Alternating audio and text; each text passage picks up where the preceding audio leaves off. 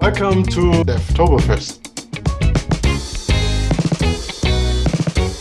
Good morning, good afternoon, good evening. Welcome to Devtoberfest land. Let me get this right. Devtoberfest week three, day four of week three, Thursday, which means all sorts of lovely, awesome low code, no code. And I've got a super special uh, speaker for this session and also the next session, uh, my good friend and colleague, Archana. But before I introduce Archana and uh, let Archana uh, go ahead with everything, I'm just going to share my screen and make sure everybody's aware of all the wonderful sessions we've got here today for Devtoberfest. So, in uh, in no particular order, but reading sort of through the day, these are my times, by the way. So it's 8 a.m. my time right now.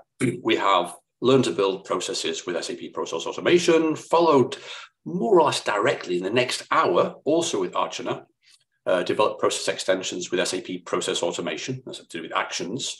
And then later on today, we've got more about uh, performance with processes, automation with bots, and also a little bit more on process automation with some really cool uh, examples.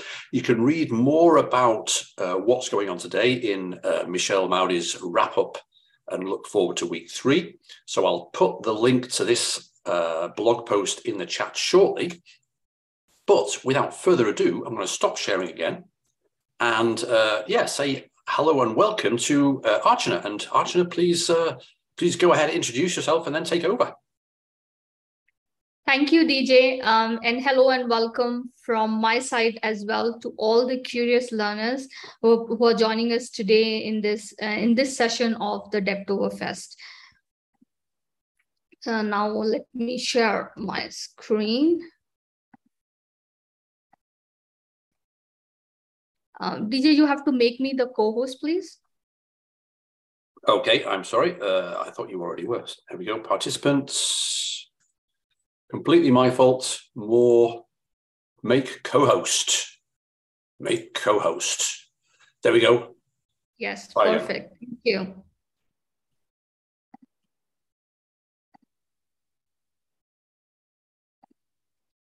Okay, so um, this session is about um, building processes with SAP process automation. So before I go into the tools, so believe me, this, this whole session will be more about tools showing you how uh, to build a process, to add a forms, to add a decision. But just before, I wanted to show you something about process automation because this is the first time we are introducing you to process automation. So SAP Process Automation Service is a part of SAP Business Technology Platform. And this is a combined offering of SAP Workflow Management and SAP Robotic Process Automation. So these two were, the, uh, were independent services in the past, but now we have combined the capabilities of these two services into one single offering of in form of SAP Process Automation. So what you see on the screen are different capabilities of of SAP process automation. And this is also what we are going to take you to through a live example and show you in the tool. Um, I mean, how, how each of them can be built, can be deployed, and can be used for any of the automation needs. So um, starting with is a process. So we have introduced a new process builder um, through which you can build processes and workflows in, in, in SAP process automation. So process is nothing but, you know, a streamlined um, activities which you would want to, uh, which you, where manual interventions are still available.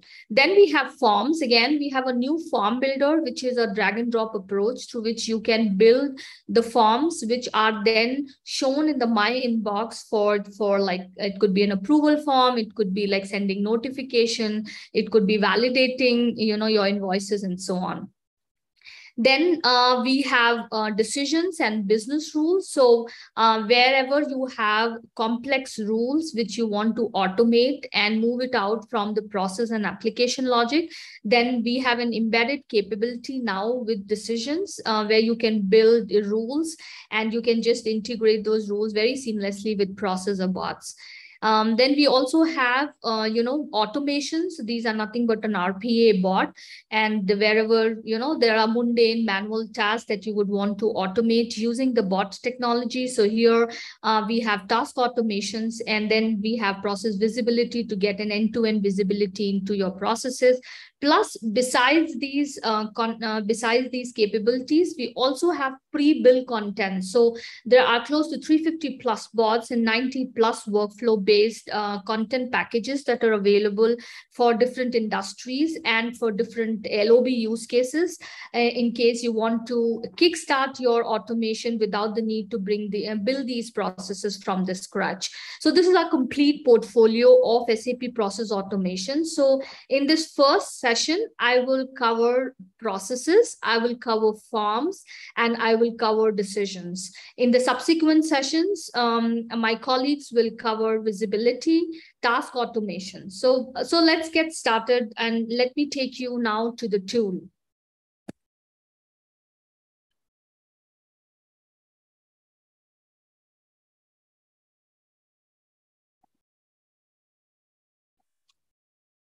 Okay, so um, before you start with process automation, the first thing is setup. Okay, so uh, we have provided a booster to set up your account with SAP process automation capabilities.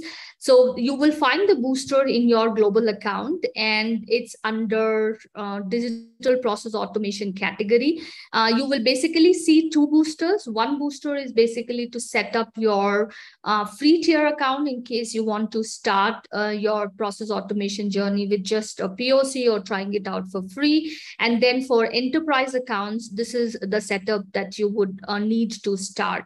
Okay, so um, uh, so you can run the booster. It takes close to four to five minutes to to run, and then it will set up different components. Like as I said, a process, the rules, um, the the RPA, the visibility, all these different components, and and all the kind of roles entitlements will be set up. So once you have run the booster, then you can go into your sub account and there is where uh, you know uh, the whole setup is done for sap process automation. So the first thing that you will notice is in the entitlements so so um, booster will actually add the needed entitlements um, which is being enabled in the global account into your sub account uh, then it will um, add the instances um, and subscriptions. So if you go to instance subscription, you will see that a new subscription has been added, which is with the name of SAP Process Automation. So this subscription is a direct link uh, to the new application development workbench that we have. Uh, apart from this, uh, there will be role collections. So we have three role collections. Uh, so these are the three role collections with different roles. So, and each role collection targets a different persona, depending upon you want to give uh, the uh, the roles to admin, to a developer, or a pure business users who just want to log in uh, into the launchpad and just want to approve tasks or start the process and so on. So, depending upon which user you would want to give uh, the access to, you can um, either assign the whole role collections or you can also create your own role collection and then individually assign these different roles. So whichever is preferable. So here for my user, um, I have, uh, so when, when you are running the booster, it will actually ask you which users you want to give which roles, uh, collections. And then once you select it, if you see here, my user already have the needed role collections. So these are the three role collections I've added because I just wanted to be the admin, the developer, and participant for today's uh, session. So this is about the setup. Now let's go into the tool. So I will click here and as, as and you click here, you will be taken to a new, uh, you know, application development workbench, which is a unified uh, you know, space from where you can create uh, your processes and also your applications. So if you have your AppGyver, so you already had a session on AppGyver. So if you have your AppGyver enabled in this account, then you will be able to create your applications plus your processes all from the same lobby. So this is uh, this is the lobby, what you are seeing on a screen, and this is a completely new user interface uh, for building processes, for building forms, for automations, and for any kind of different other capabilities that you want to add with your process. Good. So what I want to build today is a very small and a simple use case of business partner approval. Okay, so um, so we will create a form, a start form uh, with some fields that have to be filled um, related to the business partner.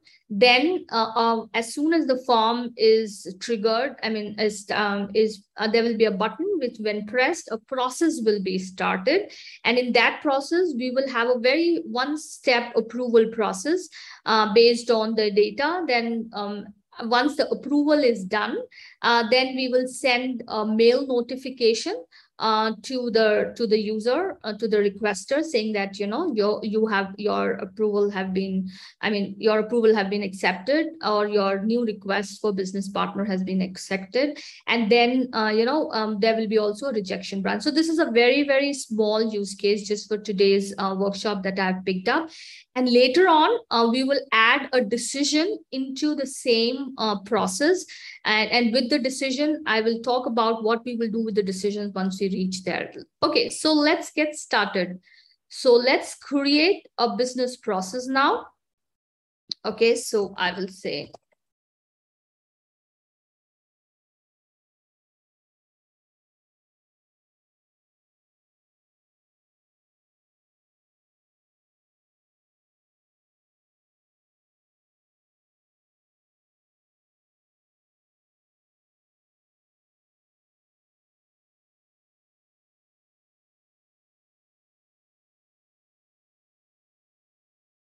Okay, so I have um, I have created a business partner pro uh, project now. So now everything um, in will be now created inside it. So you will see these options of different capabilities. So now once the project is created, which is nothing but a collection of these different artifacts. So you can now inside this uh, project, you can create a process, you can create forms, you can create decisions, uh, you can also create automations um, and also data objects. So what change that we are bringing in is first thing is that there will be a common data type. So once you create a data type, um, let's say an approver data type or business partner data type, uh, this data type, you can reuse it across different processes, at, um, you know, uh, across different decisions, across different, uh, you know, automations. You really do not have to worry about the data transformations as it was in the past. So if you would have used, uh, want to use a decision inside a process, so the same data type will flow across and you do not do any kind of complex data transformation.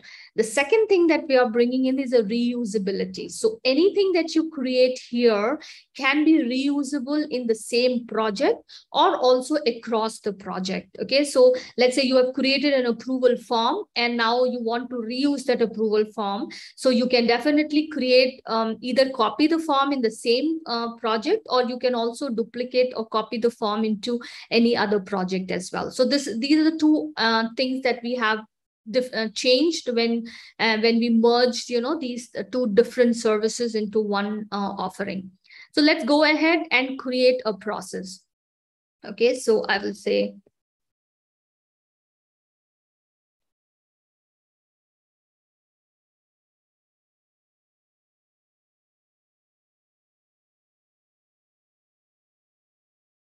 Okay, so this is a new process builder. Okay, so um, and this process builder is a total citizen-based process builder, which means you really do not need to know any kind of BPMN-based technologies, or you do not need to need know uh, BPM notations or JavaScripts or dual expressions to configure and create your process. So it's completely no code. So um, as soon as the process gets created, you will see a trigger. Trigger is nothing but you have to specify to a process as how the process will start Should it start with a form or should it start with an API? So depending upon your use case, uh, you can do that. Going forward, we will also bring in events, which means you can start this process with events also. But for now, we have two options of starting it with a form or starting it with an API. So let's start uh, for this for this session. I have kept both, but let's start with the form. So let's create a new form.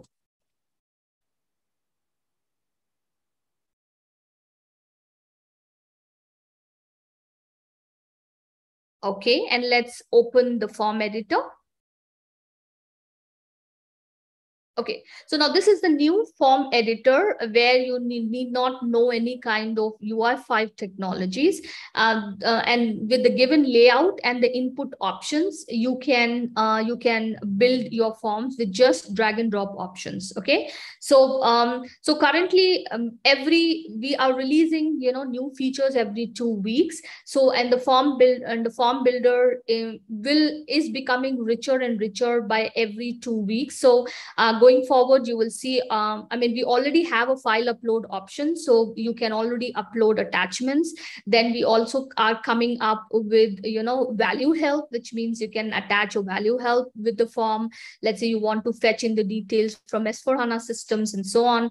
And then we also coming with an option, um, um, option buttons and so on. So these input fields will keep increasing every day. And going forward, we'll also be integrating it with AppGyver. Okay, so um, let's let's build a very simple form.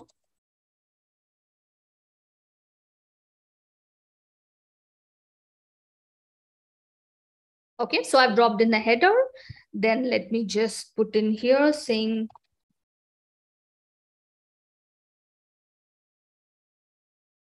Okay, now uh, let me start putting in the input fields uh, where I need some information. So I say, okay, please enter initials and I'll make it read only. Then I will say, okay, your first name.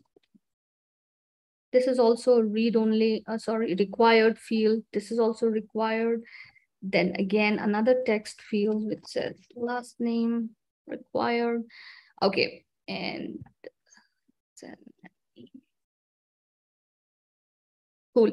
Now let me use another feature of drop-down option where I'll put a category here. So which kind of business uh, business partner category um, is. So I will say um, add an option. So one, and then I will say two, so one is actually uh, because eventually we'll be posting this business partner to S4 HANA. So that is why we have to be very close to what S4 HANA data types are. So one means if an individual is applying, two means if an organization is applying, and three means if a group is applying.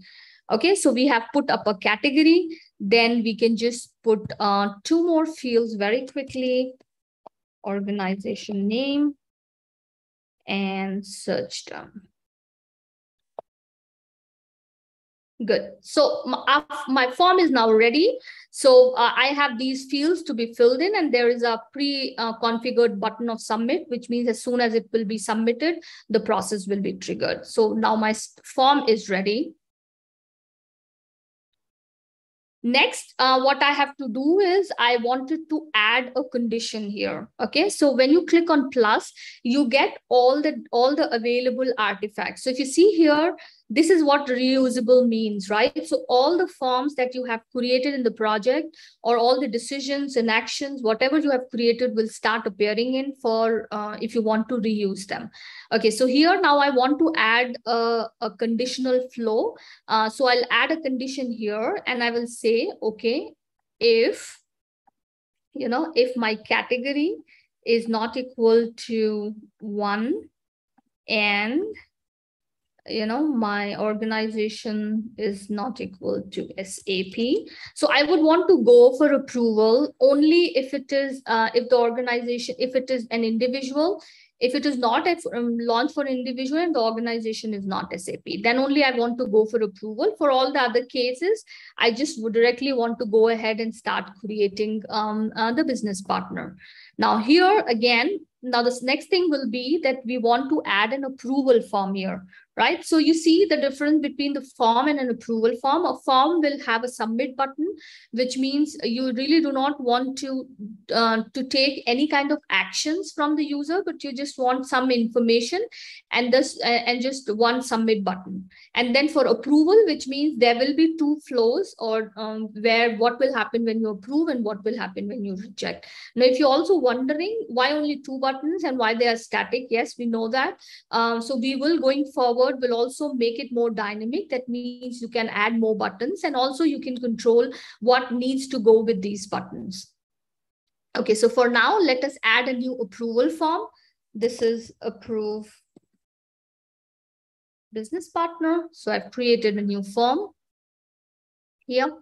So now first thing, let's go and create the form and define what should be the fields in the form. Okay, so uh, let me again add a header fields, which will say, then some more information, you know,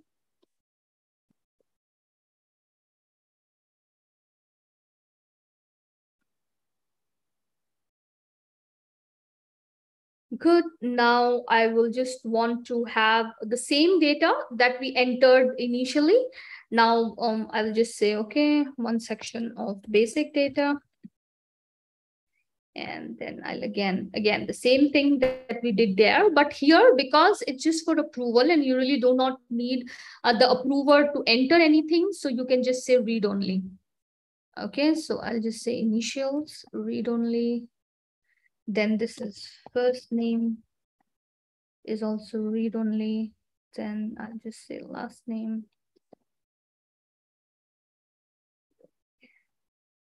And one last thing of organization.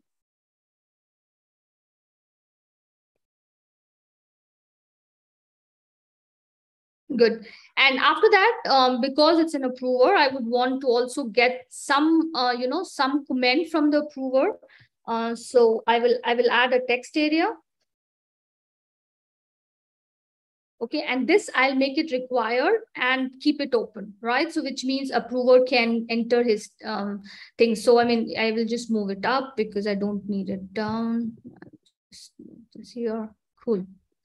Okay, so now my approval form is also also ready. And if you see here, there are already pre-configured button of approve and reject. So I'll just save this form and go back on to in here. Okay, so as soon as you add an approval form, now all the forms uh, besides the start form will appear in the inbox of the uh, of the you know recipient whichever is defined with. So all the tasks, be it approver task, be it a simple task, uh, whichever is gets translated into task and will appear in the inbox. So there is some configurations, you know, that you have to do here with respect to uh, uh, when you are, when you, uh, I mean, these fields will actually appear in the my inbox as a subject. So let's say I will say here, okay, approve, and then I'll put um, approve first name, then I'll say last name, business partner request. Okay, I'll, I, you can put a description, you can change the priority. I'll for now, I'll just keep it medium and then come to recipients. Now, recipients, um, you know, could be um, like a comma separated group of recipients or, you know, or a group of recipients. So group of recipients, what will happen is, so uh, this task will reach to all the users in that group okay and then any one of them can claim it which means that which which tells other users that he's working on it and then the inbox task will vanish from all the other uh, uh, from other inboxes uh, or he can he cannot claim it and just he can directly approve it also. Uh, so depending upon um, um, like where you have a comma separated list of recipients you have a group of recipients or also i'll show you when we will work with decisions that you can also write rules to determine who will be approving it so that it becomes more dynamic rather than uh, some hard coded set of values Okay, so for now, what I'll do is uh, because I don't have recipients defined and I don't have any, I mean, I don't have any decisions to tell me that who will be approving it. So for now, I'll just put it that whoever has started the process will also be approving it. the next thing is mapping. So mapping is important uh, because, as I said, you are in you are bringing in the reusability here. So um, in which context you want to use the form with is defined with this with this input thing. Okay, so um, so now I will say, okay, uh, pick my first name from uh, from the start form, initials from the start form, last name from the start form, and organization name. Good. So now my form is complete. I'll just save the work. Uh, now the next thing that will that will come is okay once it is approved i really want to send a mail. Okay so i will just say um, approval approval notification. And two is again i will send it to me. And then the subject or you can also send it to the emails here so okay so whichever email is defined i will send he is the that's the requester email i'll just send it here. And then in the subject it will be okay sorry. So anything that you can type in the subject.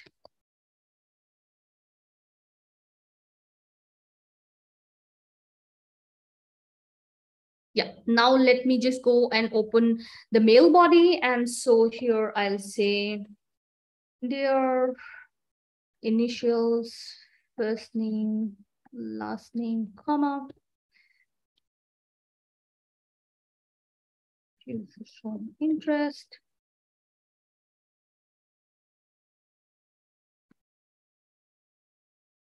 we are happy to inform that you have been accepted as a new business partner with us.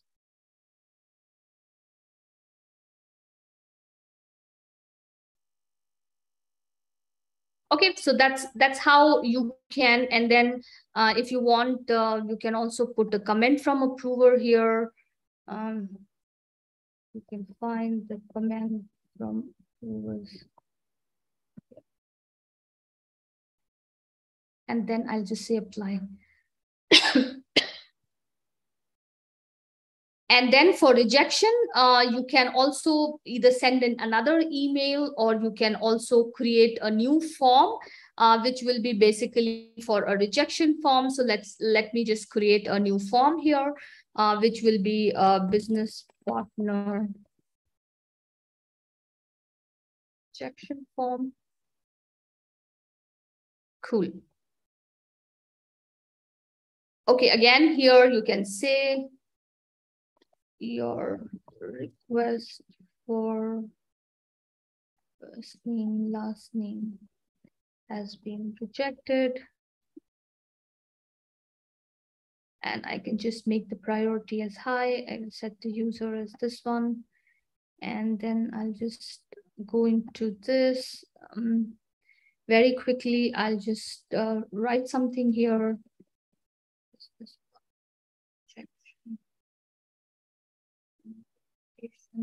Yep. And uh, then we will just add um, one paragraph. Your request has been rejected for reasons. And here I will put in the text area, message from approver. And make it read only because we will pick this from the brewer thing and yeah, that's it. So that's the rejection form. Um, and I will just say end here and this branch, I'll anyways um, put this to an end. Okay, so now my process is ready. So um, this is a very small business partner approval where there's a start form, there is an approval form, there is a notification email, and then there is an also a rejection notification via a form. And then it's a small conditional branch here. So you can have an and and or based conditions here just to control the flow of your process. Now, once you have created the process as a life cycle, you have to release the process and then you have to deploy the process. So releasing of a process will create versions. Uh, it's basically, you know, storing and locking your state of the process so that in future, if you want to work with it or if you want to deploy any previous versions, you can do that. So let's me Okay, so this here, I think we have not defined the input, so that's why it was saying that. So now let's save this and let's release the process.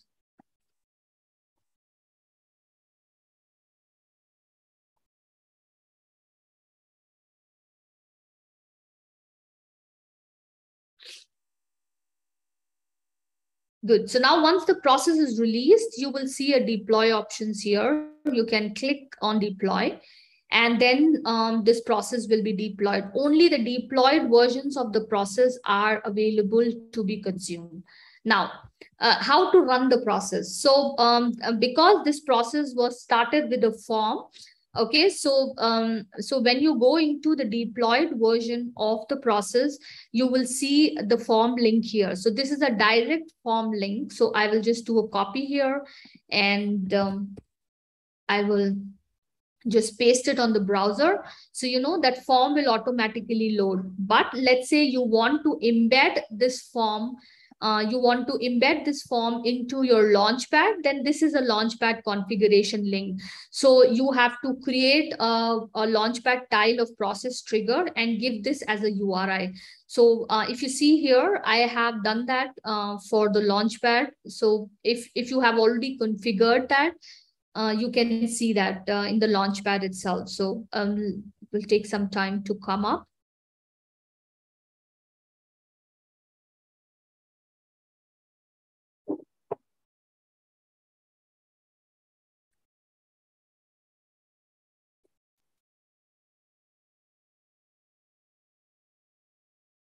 Okay, so if you see, this is this is the tile for the new uh, business process. So I already had a similar process created and I took the same link that, that I showed here, uh, this Launchpad configuration link and has and have embedded it into the Launchpad. So when you click on that link, it will also open exactly the same form. Okay, so um, so now what I will do is um, okay, so now this is our form that we just created. So let me just uh, you know enter the details and okay and select a category and a search term and an organization name. Okay and i'll do a submit good. So now my my start form have been filled and my process has been triggered so in the application development workbench itself, you will see the monitoring apps. Okay, so these monitoring apps is basically for administrative purposes where an admin can go and monitor the processes, automation jobs, and different other um, activities related to process events and so on, um, uh, just to see how the processes and these different artifacts in the runtimes are performing. So now let's go into the process and workspace workflow where all the processes that are being triggered in this tenant will be shown here. So this is this is the if you see here, this is the project name, and this is the process that we just triggered. Okay, so this is um, what you see on the screen is actually uh, the admin view of the process instance details. So this is a process instance. It gives us some kind of metadata information about what is the instance ID, when was it created, who created, and so on. Then uh, there is an execution log. So execution log will just show you how the process has progressed uh, right from starting and how different steps in the process uh, have been, uh, you know, um, completed. So here, if you see the process started, the condition was reached, and now this is one task that is waiting into the inbox of this recipient. Um, and you can also see the context. So context is nothing but the process context that is flowing across with the workflow. So as and when each activity in the workflow finishes, this process context will be refreshed. So uh, now this is waiting in the inbox. So let's go into the inbox. So you will see, so for developers, the inbox link is directly on the top right corner of the application development workbench. So if you click on the inbox, so an inbox will open. So inbox is an application that is shipped with SAP process automation where the task uh, for the recipients appear. So I have logged in um, as my user. So all the tasks that I am entitled to work upon will be shown in this screen. So uh, um, if you see here, this is a new task that has come up for the approval. So I will just say approved and uh,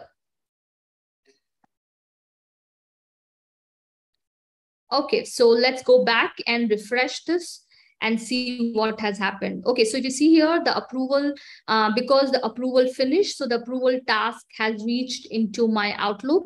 And if I just want to share, show you my Outlook,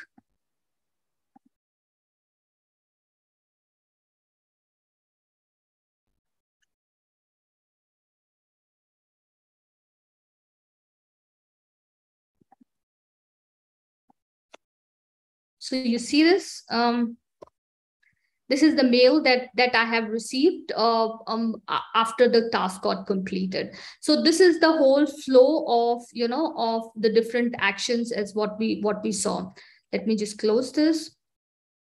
And this this process is completed. Now very quickly, let's go back to our process.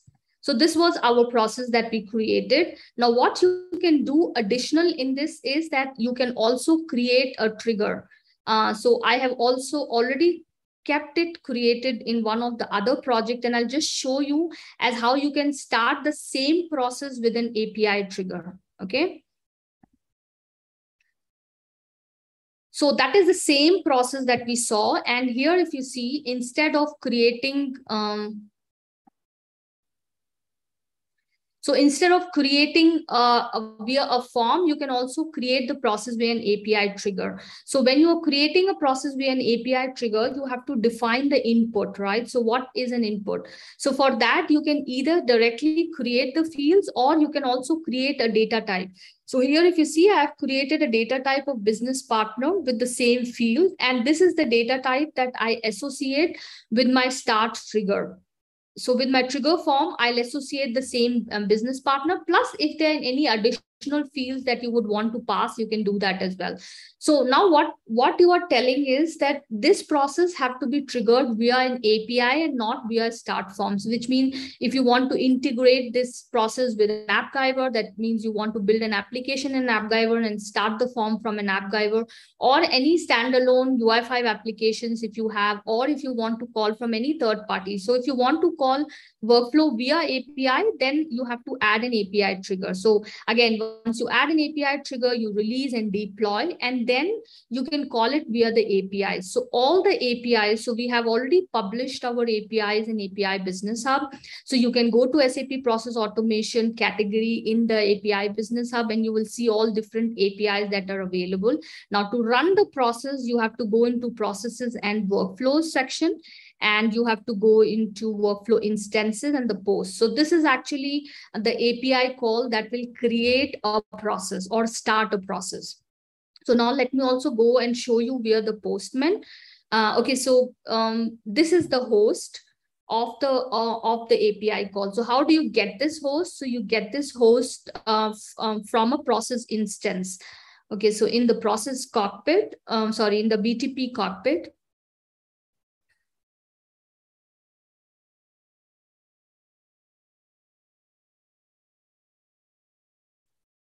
you also have to create an instance of uh, SAP process automation service type. So once you create an instance, and then in the inside the instance, you have to create a service key. And with this service key, you actually get all the information uh, with, uh, with an API endpoint, what is the client ID, client secret, and token URL. So all this information you get from the API key. And once you get this information is, is then you can trigger your process using an API. So if you see here, this is the URL and this is the same URL that is mentioned here from the service instance credentials. So API, and this is the REST endpoint. Okay, so using this whole URL, you can actually post the data. Now the uh, the post to post the data also the format is fixed, and that you can find in the API reference.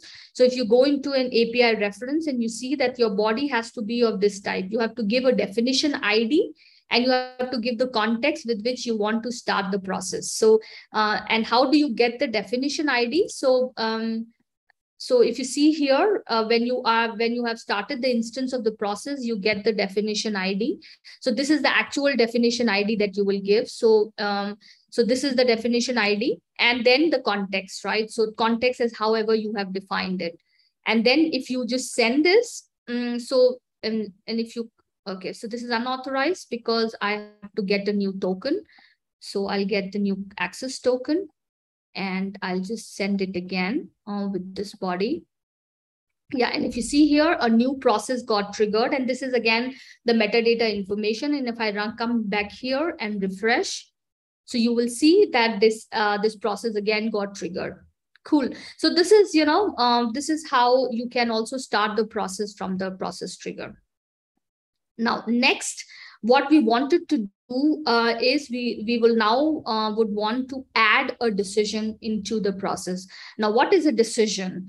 Okay, so a decision is a way as how you can build complex rules into a more compact tabular kind of a structure. So why decisions?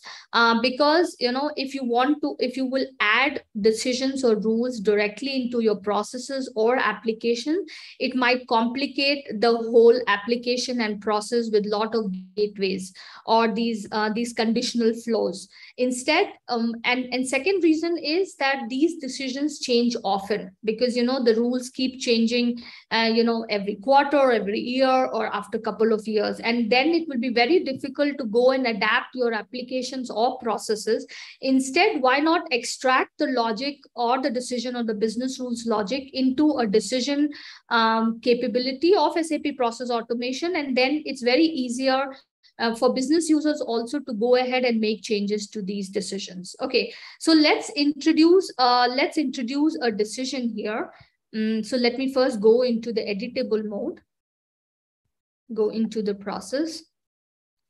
And now let's add a decision here. So uh, what I will do is I will add a decision because of a search term. So in a typical scenario in the business partner, the search terms are sometimes not filled but for for my company requirements a search term has to be filled. So i will create a decision for that but there could also be other examples like you can also create decisions for getting getting uh, who will be approving it. Let's say if a category is one or companies are these or the region is this then these are the persons who should be approving it. So but for the sake of uh, the simplicity i will create a very simple uh, simple decision. Then i will say search term.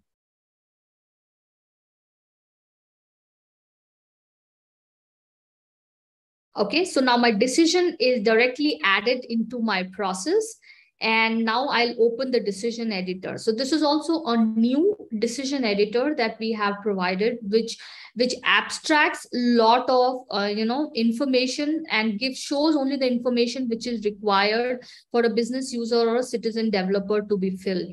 Actually um, a, a, decision behind the decision there's a decision model which contains a project which contains a data type which contains a rule set a rule service and your actual rules. So when you create the decision actually these these different artifacts are created in background for you.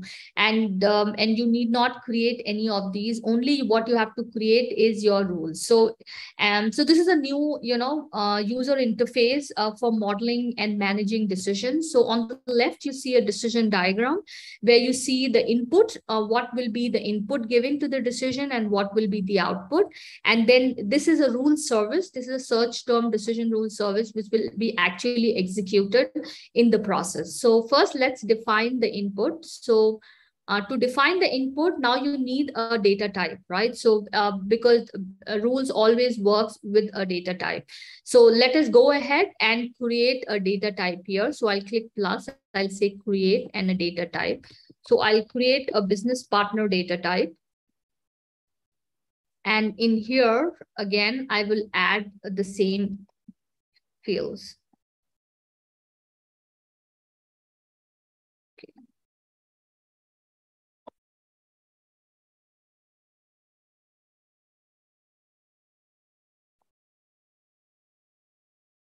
Okay, and um, then I'll create another field, which is last name. Then I'll create another field, organization. Then I create another field, those initials. Category. Let me just keep it simple for now. Okay, so I've created all these different fields. Now I go back to the decision table and uh, what I will just do now is I will add the input parameters. So I'll say BP business partner input. And this is again the same description. And I will say approve. Okay, I will select the business partner. Now, same as an output, I will say BP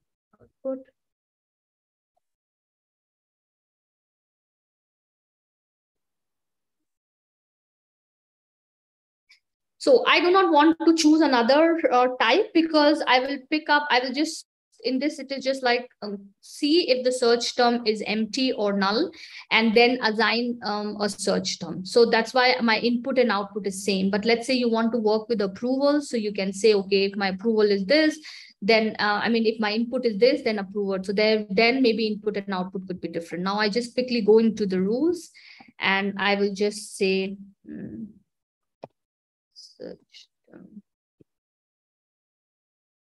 Search term rule. Okay, next step, I will, okay, first thing what I will just do is I will just make it a text rule and then BP rule, I'll just say if the search term, okay, sorry, I didn't add it a search term here, which is important. Okay.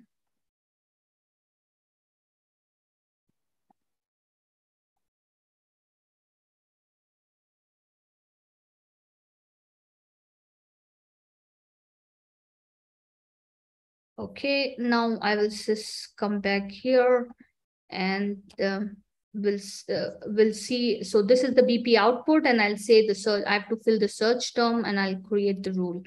So once the rule is created, then uh, this is a simple text-based rule. We also have a decision-based rules where it's more tabular form. So here, if I'll say if, you know, now we have a rich expression library that you can use to define as complex conditions as you want. So if I say this is like, you know, equal to empty, so this is empty,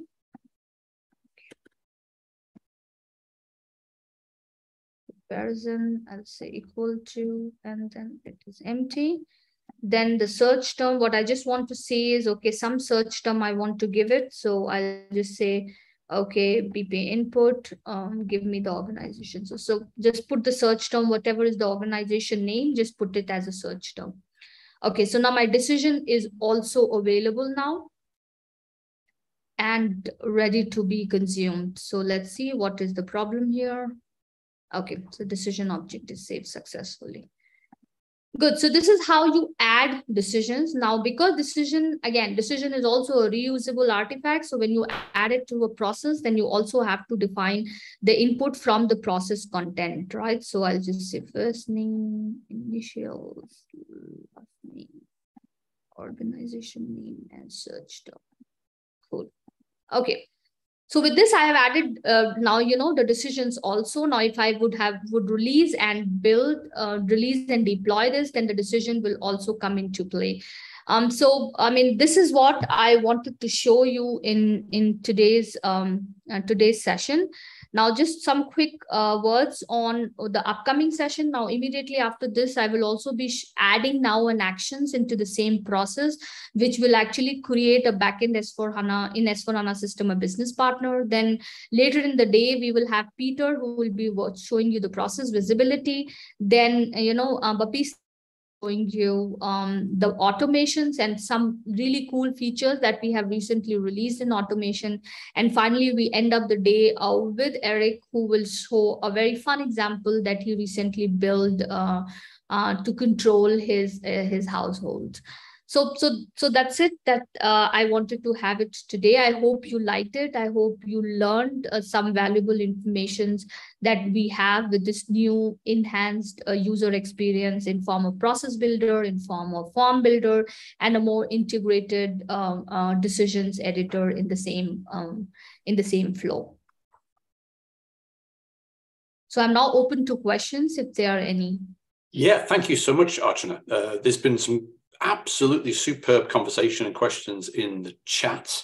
Um, and uh, we have our friend and colleague Antonio, who's been uh, doing an awesome job of answering lots of them. There's one particular one that I'll re-ask shortly, just to make it clear for folks. But um, well, in fact, let's start with that one. Um, there was a question about availability, um, availability of the uh, process automation uh, in trial, in free tier, and so on. Now, um, Antonio pointed to a blog post by um, Yogananda, uh, which basically says, yeah, it's available in trial. But if, uh, I, you know, I wanted to give you a chance to answer that as well.